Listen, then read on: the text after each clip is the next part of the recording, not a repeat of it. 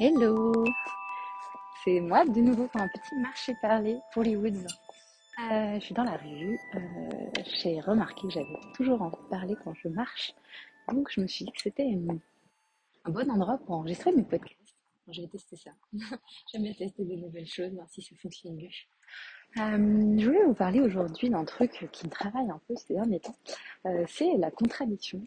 Et la contradiction la contradiction, pas dans ses convictions, mais dans ce qu'on sent, dans ce qu'on ressent, dans ce qu'on vit.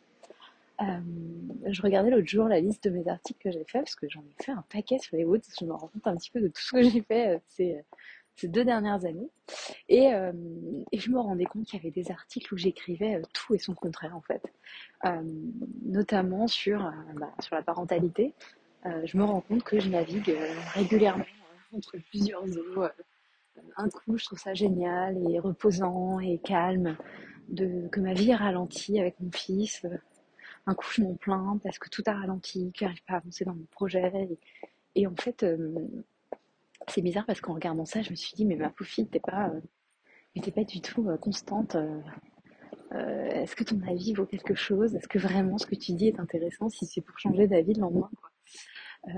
Et euh, je me demandais si, enfin, j'imagine que je suis pas la seule à qui ça arrive, mais c'est vrai qu'en étant producteur de contenu, je me rends compte qu'on attend de moi quand même une certaine forme de constance en fait, que je représente quelque chose, que je sois le symbole de quelque chose, et que euh, si je dis un truc et que le lendemain je dis le contraire, comment est-ce que ça va être perçu en fait?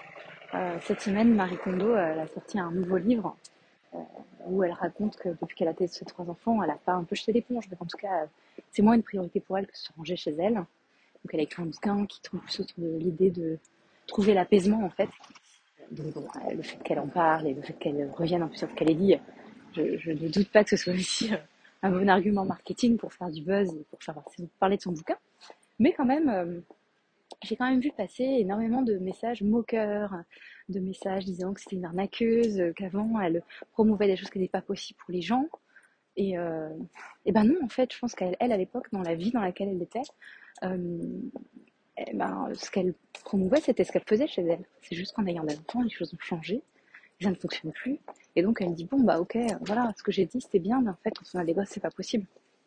Je pense que l'écueil dans lequel on peut tomber quand on donne des conseils ou qu'on dit aux gens comment on fait, comment il faudrait qu'ils fassent, euh, l'écueil dans lequel on peut tomber, c'est ne pas savoir euh, trouver assez d'empathie pour dire attention, moi, ce que je vous propose, ça marche que dans tel cas, tel cas ou tel cas, mais, mais sinon, vraiment, ne m'écoutez pas, quoi. Moi, j'avais fait un peu attention à ça quand j'avais fait ma formation sur le rangement. J'avais dit, si vous avez des enfants, euh, vous pouvez essayer de faire le workshop, mais j'aurais peut-être pas des, des, réponses adaptées puisque je n'en ai pas moi-même. Euh, je pense que c'est peut-être un peu, effectivement, ce qu'on peut reprocher aux gens quand ils changent d'avis, c'est peut-être de pas avoir pris cette précaution quand ils donnaient un avis hyper tranché sur les choses. Euh, et voilà, j'ai trouvé que les attaques qu'elle avait reçues, euh, c'était pas très sympa. Oui, ok, elle a pas pris de précaution, mais voilà, elle était enthousiaste avec ses méthodes. Elle s'est rendue compte qu'avec des enfants, c'était pas trop possible, alors qu'ils sont complètement différents. Et pourquoi pas, en fait Moi, je trouve ça hyper louable, vraiment hyper louable. Parce que c'est assez rare, en fait, euh, que les gens disent bah, j'ai dit ça, et en fait, aujourd'hui, le contraire, quoi. Et de l'assumer.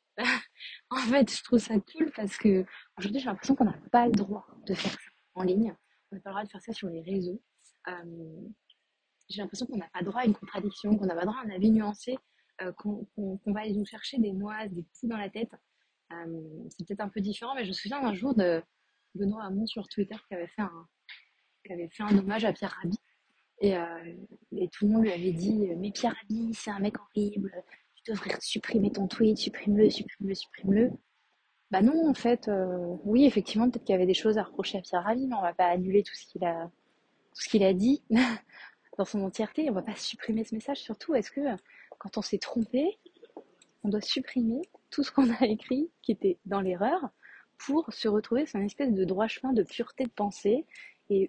Et, en fait, euh, moi, je vais pas les supprimer, les articles sur lesquels je dis que, que c'est génial, euh, que ma vie est ralentie avec mon fils, euh, sous prétexte qu'en ce moment, ça me frustre, en fait.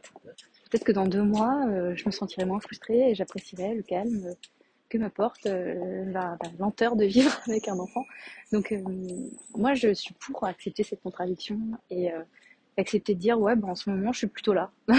Sur cet avis-là, bah, j'étais hyper tranchée il y a trois mois, aujourd'hui je suis plutôt là peut-être que si j'avais un autre enfant, je, reviendrai en arrière. Enfin, je crois qu'on a le droit euh, de changer d'avis, on a le droit d'être dans des états d'esprit où, on est différent de ce qu'on pensait il y a six mois et que c'est pas grave. Ça veut pas dire qu'on est, euh, qu'on est une girouette. Enfin, il y a plein d'expressions hyper négatives pour les gens qui changent d'avis. En fait. J'ai pas l'impression qu'il y ait grand chose de positif dans, dans l'idée qu'ont les gens de, de ce qu'on peut faire quand on change d'avis.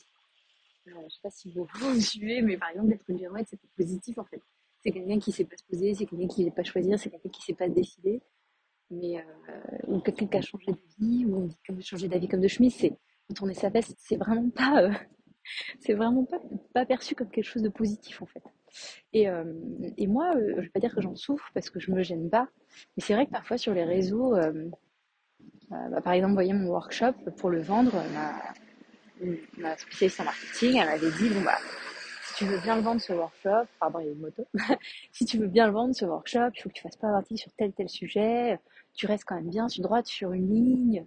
Et en fait, cette ligne, j'avais l'impression qu'elle me permettait pas de dire, bah ouais, euh, peut-être pas, ou ça, j'ai dit ça l'année dernière, mais et en fait, j'avais l'impression que pour pouvoir vendre et pour pouvoir me vendre, il fallait en permanence que je sois sur une espèce de ligne directrice qui ne bouge pas, qui ne change pas et que je change pas d'avis en fait. Et euh, bon, c'est peut-être pour ça que j'arrive pas à si bien me vendre que ça en ligne. Euh, je suis pas euh, clairement pas la blogueuse qui gagne plus d'argent, hein, on va pas se mentir, surtout en ce moment. Mais euh, parce que j'ai fait des choix un peu radicaux qui me qui m'excluent de plein de choses.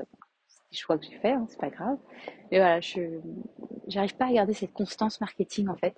Euh, j'aurais l'impression d'être, je sais pas moi, d'être d'être une arnaqueuse en fait. Je, je, je, suis pas constante. Il y a des choses qui changent et, euh, euh, et, si je gardais cette constance, j'ai l'impression que c'est là que c'est là que je tromperais les gens en fait. Et on a l'impression qu'on a été trompé par quelqu'un parce qu'il dit un truc et que six mois plus tard il pense autre chose. Mais c'est si cette personne ne vous le disait pas en fait qu'elle vous, qu'elle vous trompait. Enfin, je sais pas si vous voyez ce que je veux dire. Euh, voilà. c'est des réflexions que j'ai en ce moment, surtout surtout avec euh, beaucoup d'invectives que je vois passer sur les réseaux. Euh, euh, par exemple, j'ai des copines militantes qui me disent combien elles souffrent d'avoir tout le temps peur de dire un mot travers, de pas être dans une espèce de droiture, pureté de pensée en fait. C'est-à-dire que euh, sous couvert de cette idée qu'on doit être pur pouvoir représenter quelque chose un mouvement, on ne doit pas avoir fait un faux pas de travers, on n'a pas le droit d'avoir à un moment on a des divergences sur quelque chose, avec les gens avec qui on, milite, par exemple. Moi, je, m'engage dans une cause militante parce que j'ai beaucoup trop peur de ça. J'ai beaucoup trop peur qu'on me dise oui, mais tu, dis ça, tu milites, mais il y a six ans, tu as écrit ça sur Twitter. Enfin, des trucs, des trucs qui je trouve vraiment paralysants en fait et euh, qui, me, qui me retiennent totalement, euh, totalement de, de faire quelque chose, euh, enfin, de m'engager pour quelque chose en gros. J'ai déjà beaucoup réfléchi et en fait, ça, ça me fait peur parce que je sais que euh, j'ai pas un avis tranché sur les choses. Je suis plutôt quelqu'un qui suis, euh, euh, suis dans les niveaux de gris, quoi. J'essaie toujours de comprendre le corps en face de moi, quand je m'embrouille avec quelqu'un, j'essaie de comprendre ce qui se passe dans sa tête. En fait, j'essaie toujours de me mettre à la place des autres et du coup, ça m'interdit une certaine forme de radicalité. Et cette radicalité, j'ai l'impression que les gens ne veulent que ça aujourd'hui. Que les gens veulent de la radicalité sur les réseaux, que quand on, quand on parle d'un sujet, on soit à 100% dessus et pas sur autre chose, en fait les algorithmes aussi nous poussent à ça, hein. ils nous poussent à être dans, dans, une voie bien précise et pas autre chose, pas dévier. Et, euh, et je veux pas dire que ça me terrifie, mais parfois ça me fait un peu peur. Je me dis, mais euh, est-ce que demain on aura le droit à, à la nuance en fait? Euh, J'ai l'impression que c'est de moins en moins évident. Et dans la nuance, j'inclus justement de, pouvoir changer d'avis en fait. Euh, ou de d'avoir un avis, mais de comprendre l'avis d'en face en fait. Et euh, d'être tout et son contraire en fait. J'aimerais qu'on puisse, qu'on puisse l'être, ou en tout cas qu'on puisse y aspirer. Voilà. Je sais pas si ça vous parle, mais euh, moi c'est un sujet de travail euh, récemment. Si vous avez envie de rebondir là-dessus, vous pouvez aller dans les, dans les commentaires. C'était un court podcast, mais en faire plus souvent des petits comme ça. Voilà, bonne journée